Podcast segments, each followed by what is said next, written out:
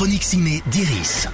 Bonjour à tous, dans la chronique Ciné d'Iris, on parle des films à voir ou revoir au cinéma ou sur les plateformes.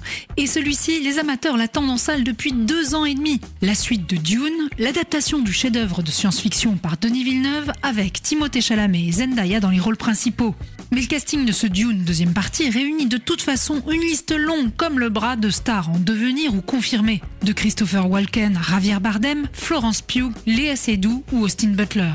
Cette fois-ci, on retrouve Paul Atreides, toujours en proie à des visions prémonitoires, et Shani, unis aux côtés des Fremen pour combattre les Harkonnen qui ont éradiqué sa famille et son peuple. Oui, oui, oui. Dit comme ça, si vous ne vous souvenez pas du premier volet, ça peut faire peur. Mais ne vous en faites pas, tout revient très vite. Je vois les avenirs possibles, tous en même temps.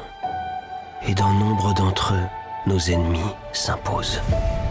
Mais je vois un chemin. Il y a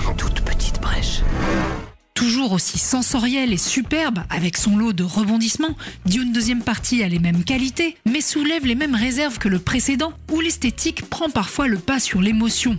Également au cinéma cette semaine, Tombé du camion, une comédie dramatique avec Patrick Timsit et Valérie Bonneton. L'histoire d'un marin au caractère bourru, habitué des petites magouilles, qui découvre au fond d'un carton soi-disant tombé du camion, donc un jeune clandestin de 10 ans. On va vérifier la cargaison. Prends uniquement les cartons où il est écrit produit surtaxé. Y'a un putain de micro dans le carton, Nicole Et sur Netflix, un drame spatial avec Adam Sandler et Carey Mulligan. Spaceman ou comment un astronaute envoyé à l'autre bout de la galaxie va recevoir l'aide inattendue d'un mystérieux monstre caché à bord de son vaisseau pour éviter de sombrer dans la dépression alors que sa femme est sur le point de rompre avec lui. La chronique ciné d'Iris, c'est fini pour aujourd'hui. Rendez-vous mercredi prochain pour d'autres conseils ciné.